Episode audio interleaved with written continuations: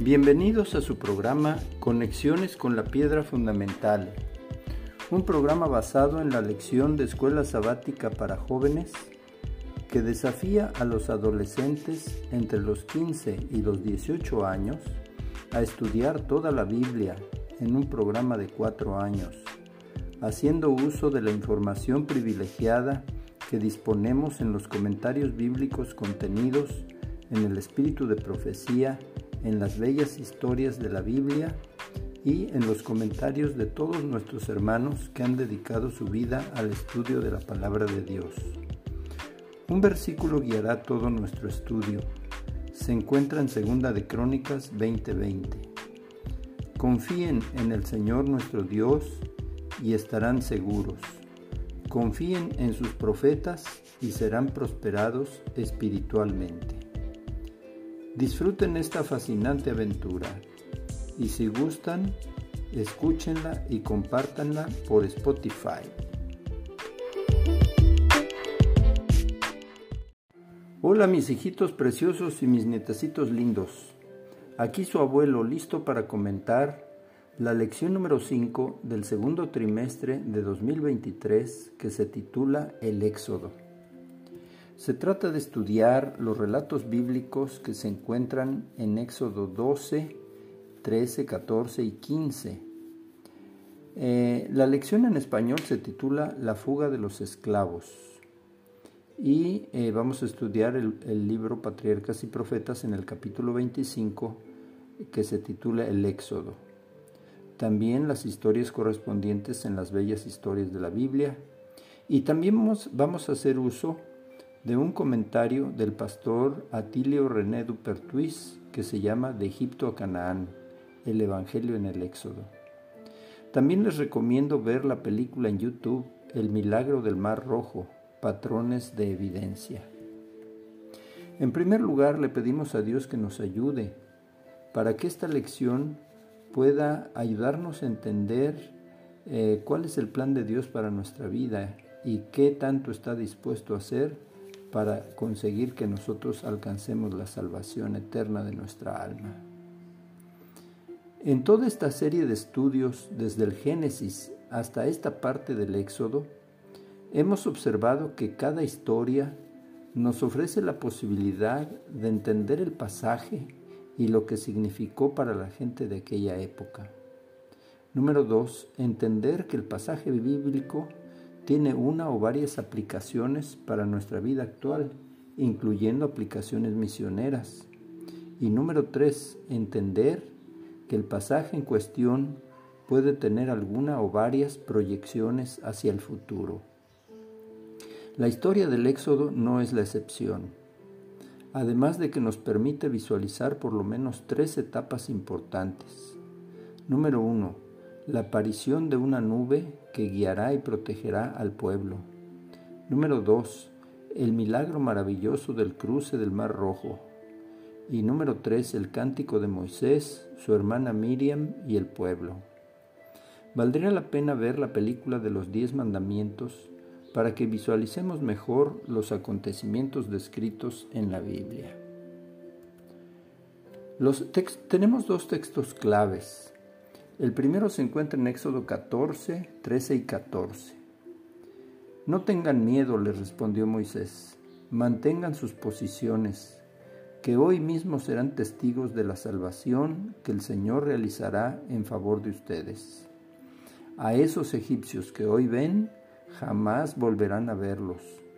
Ustedes quédense quietos, que el Señor presentará batalla por ustedes. El segundo texto clave se encuentra en Apocalipsis capítulo número 15, versículos 2 y 3.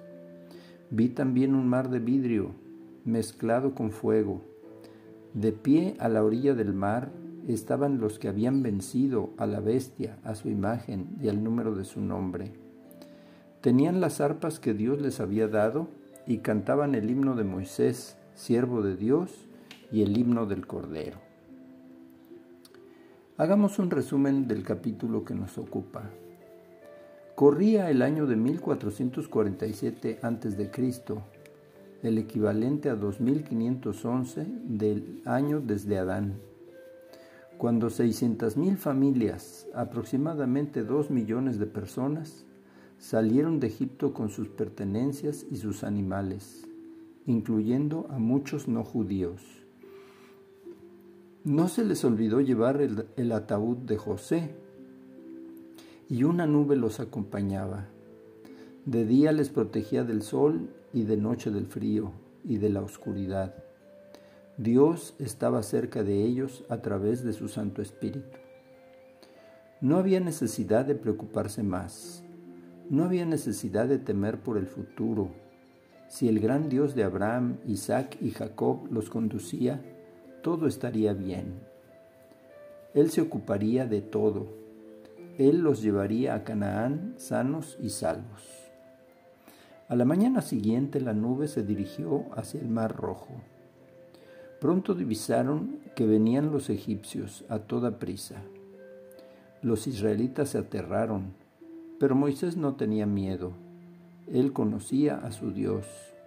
Él no había olvidado los grandes milagros que Dios había hecho los días anteriores. Entonces Moisés pronunció las maravillosas palabras de nuestro versículo de memoria, lo vamos a repetir. No tengan miedo, les respondió Moisés mantengan sus posiciones, que hoy mismo serán testigos de la salvación que el Señor realizará en favor de ustedes. A esos egipcios que hoy ven, jamás volverán a verlos. Ustedes quédense quietos, que el Señor presentará batalla por ustedes. Entonces la nube se movió hacia los egipcios y llegó a ponerse como barrera entre ellos y los atemorizados hebreos. La nube produjo oscuridad para los egipcios y luz y calor para los israelitas. Era de noche cuando Dios ordenó, dile a los hijos de Israel que avancen. Vino un viento tremendo y el mar se abrió y los hijos de Israel pasaron en seco. Avancen. Y esa maravillosa escena alumbrada por el brillo deslumbrante de la columna de fuego, ¿podría Israel olvidar esa noche algún día? Inmediatamente después de que el último de los israelitas alcanzaron la otra orilla, los egipcios comenzaron a avanzar a través del camino seco que Dios había abierto en el Mar Rojo, incluyendo al faraón y a sus sacerdotes. Cuando los seiscientos guerreros estaban en medio del mar, por orden de Dios, Moisés extendió su vara y el mar se cerró y todos murieron ahogados. Por primera vez en sus vidas no tienen que preocuparse por los egipcios. Se han ido para siempre. Los israelitas pueden olvidar el pasado y voltear sus rostros valerosamente hacia el futuro que Dios ha planeado para ellos. Entonces Moisés, su hermana Miriam con su pandero y los israelitas entonaron un cántico en honor del Señor que decía, Cantaré al Señor que sea coronado de triunfo, arrojando al mar jinetes y caballos. El Señor es mi fuerza y mi cántico. Él es mi salvación. El Señor es un guerrero. Todos estaban muy felices. Su horrible vida en Egipto estaba en el pasado y se había ido para siempre. Eran libres. Vamos a hacer una pausa y continuamos en un momentito más. Kiris, Mateito, Danielito, Davidcito, Elías y Marián. Aquí su titón, listo para continuar estudiando en la lección número 5 del segundo trimestre de 2023 que se titula El Éxodo. Veamos una secuencia de los acontecimientos. Primero, el Padre Dios, el gran yo soy, se presenta ante Moisés y ante el pueblo, en la zarza ardiente primero. Segundo, el Hijo de Dios se identifica claramente con el Cordero sacrificado y con la sangre en los postes de la puerta. Tercero, el Espíritu Santo acompaña y dirige al pueblo redimido a través de la nube. Esta secuencia se da en la vida de cada ser humano creyente.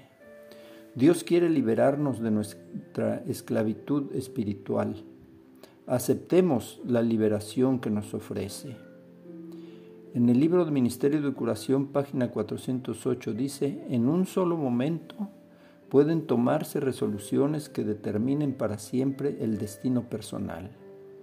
Yo les invito a mis nietecitos a tomar la resolución de seguir a Cristo diariamente en sus vidas.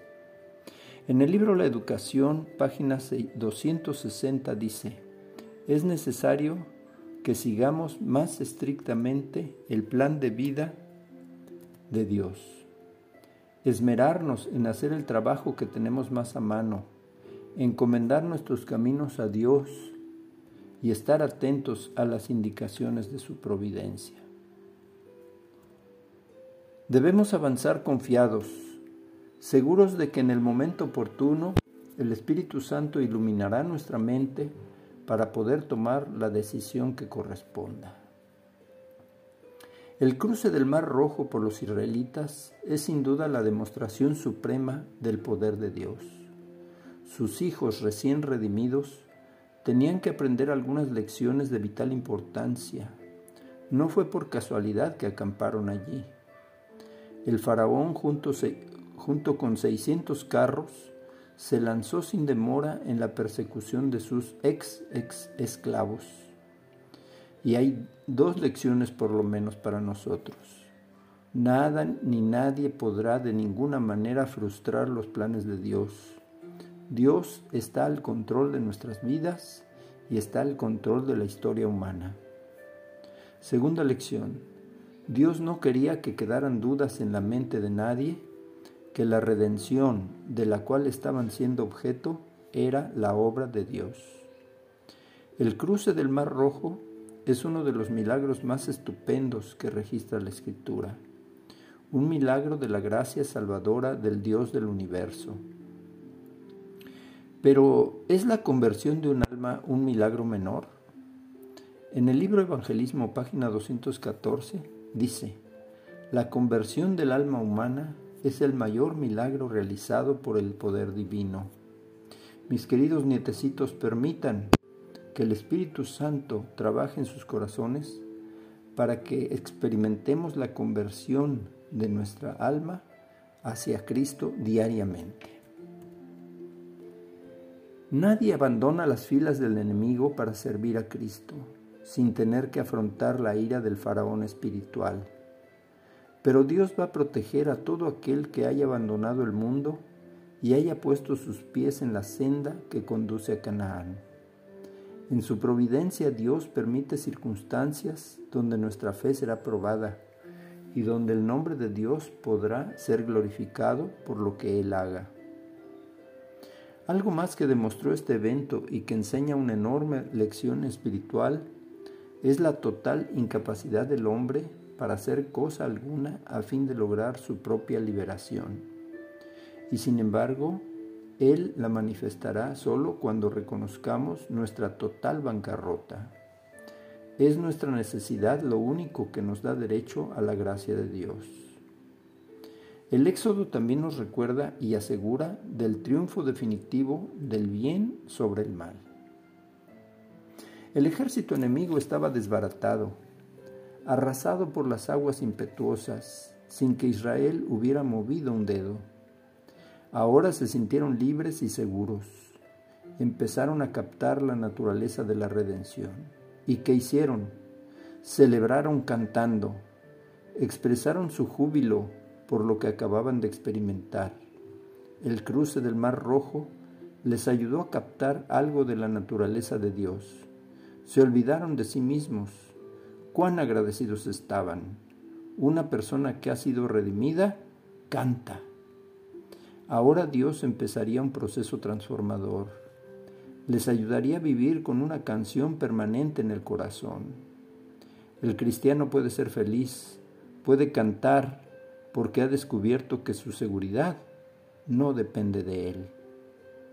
En, palabras de vida del gran maestro en la página 120 dice, nuestra única seguridad está en desconfiar constantemente de nosotros mismos y confiar en Cristo. Cada uno de estos tres pasajes que estamos estudiando tiene un objetivo definido. Veamos el primero. el que tiene que ver con el amparo de la nube. Este pasaje de la nube tiene como propósito ofrecer una vislumbre física de una realidad espiritual. El Espíritu Santo siempre nos acompaña y dirige en el camino de la vida si se lo permitimos. Con respecto al cruce del Mar Rojo, el objetivo es presentar al Dios omnipotente, el Shaddai, librando a su pueblo amado mediante la más grande demostración de poder. Y con respecto al cántico de Moisés, el objetivo es ofrecer al pueblo de Dios de todos los siglos un modelo de alabanza agradecida y adoración por su salvación en todos los conflictos de la vida. También tiene como propósito recordarnos que este canto será cantado otra vez con el himno del Cordero por los héroes de la fe que estén sobre el mar de vidrio, vencedores de los poderes finales de la historia humana. Y allí nosotros aspiramos a estar presentes. Amén, que así sea. Además, el cántico de Moisés tiene el propósito de alabar al Dios omnipotente, a El Shaddai. Vamos a hacer una pausa y continuamos en un momentito más. Dulcita, David, Chuchín, Yunis, Tetelita y Tony. Aquí su papi listo para continuar repasando, estudiando y comentando la lección 5 del segundo trimestre de 2023 que se titula El Éxodo. Hay una palabra clave en todo esto, es la palabra milagro. Un milagro es el concepto dado a un hecho muy inusual que se cree que es sobrenatural y se atribuye a la intervención divina. Un milagro es un suceso que no sería explicable por leyes naturales o científicas. En nuestros pasajes bíblicos, la aparición de la nube es un milagro. Eh, el cruce del Mar Rojo es otro milagro. La asombrosa reverencia y respuesta agradecida de Moisés y del pueblo hacia Dios es otro milagro. Ahora un rayo de luz del libro Patriarcas y Profetas, capítulo 25, página 256. Moisés se turbó grandemente al ver que su pueblo manifestaba tan poca fe en Dios a pesar de que repetidamente había presenciado la manifestación de su poder en favor de ellos. ¿Cómo podía el pueblo culparlo de los peligros y las dificultades de su situación cuando él había seguido el mandamiento expreso de Dios? Era verdad que no había posibilidad de liberación a no ser que Dios mismo interviniera en su favor. Pero habiendo llegado a esa situación por seguir la dirección divina, Moisés no temía las consecuencias. Otra, otra vislumbre adicional está en el noveno tomo de los testimonios en la página 9. Dice, no tenemos nada que temer en relación con el futuro, a menos que olvidemos la forma como el Señor nos ha conducido y su enseñanza en nuestra historia pasada. La historia de los israelitas cruzando el Mar Rojo captura la historia humana en un número diferente de niveles. Primero, habla acerca de la historia de la salvación. Dios viene al rescate de su pueblo y lo libera de la esclavitud. Esta es también una historia de la propensión humana a vacilar entre la fe y la duda. La redención de Dios de los esclavos judíos no pudo haber sido más dramática. Los israelitas testificaron de primera mano el poder asombroso de Dios para dividir el mar rojo, para condicionar su cruce seguro. Dios los dirigió mediante una nube durante el día y una columna de fuego durante la noche. Desde el principio fue muy claro que Dios acompañaba a su pueblo. Sin embargo, a pesar de la clara conducción de Dios, los israelitas rápidamente se deslizaron dudando de Dios y criticando a Moisés y a Aarón. ¿Cuán voluble puede ser el espíritu humano? Esta historia también informa a nuestro entendimiento acerca del culto y la adoración. El cántico de la liberación de Éxodo 15 se clasifica como una de las más profundas expresiones de adoración jamás escrito. Realmente es el canto de todo ser humano, porque todos somos pecadores en necesidad desesperada de la gracia de Dios. Finalmente, esta historia cuenta acerca del amor inmortal de Dios por su pueblo. Así como Dios desplegó paciencia con su pueblo de antaño, así continúa mostrando el mismo espíritu generoso hacia su iglesia. La historia de los israelitas cruzando el Mar Rojo informa nuestro entendimiento acerca de nuestra identidad como iglesia. Hoy somos su novia amada por la que Él murió para redimirla. Y ahora una pregunta clave, una pregunta personal para ti, mi nietecito, para ti, mi hijo. ¿Necesitas algún milagro en tu vida o en la vida de tus seres queridos? ¿Es urgente un milagro en tu vida? Yo conozco situaciones muy personales en las que necesito un milagro. Valdría la pena que reflexionáramos e hiciéramos una listita de los milagros que se, que se están, que están haciendo urgentes en nuestra vida y en la vida de nuestros seres queridos. Dios es el Dios de los milagros. La historia del Éxodo nos enseña por lo menos tres lecciones. Una, Dios estará con sus hijos todos los días hasta el fin del mundo. En Isaías 30, 21 dice, Entonces tus oídos oirán a tus espaldas una voz que te dirá, Este es el camino, síguelo, y no te desvíes a la mano derecha ni a la mano izquierda. Número 2. El Shaddai es el Dios Todopoderoso que para salvar a sus hijos puede hacer milagros tan grandes como abrir camino en el mar. Y número 3. La verdadera reverencia nace en un corazón que conserva la capacidad de asombro ante la maravillosa demostración del poder de Dios en los hechos cotidianos de la vida. Y una persona que es rescatada como lo fue Israel, responde agradecida con cánticos llenos de júbilo. Esta historia nos ofrece una metáfora maravillosa de la salvación. Así como Dios intervino en favor de sus hijos de antaño, Él está ansioso de conducir a sus hijos de hoy. La liberación viene de la mano de un Dios misericordioso. No se puede ganar, es inmerecida y es sin duda la más grande historia de la raza humana.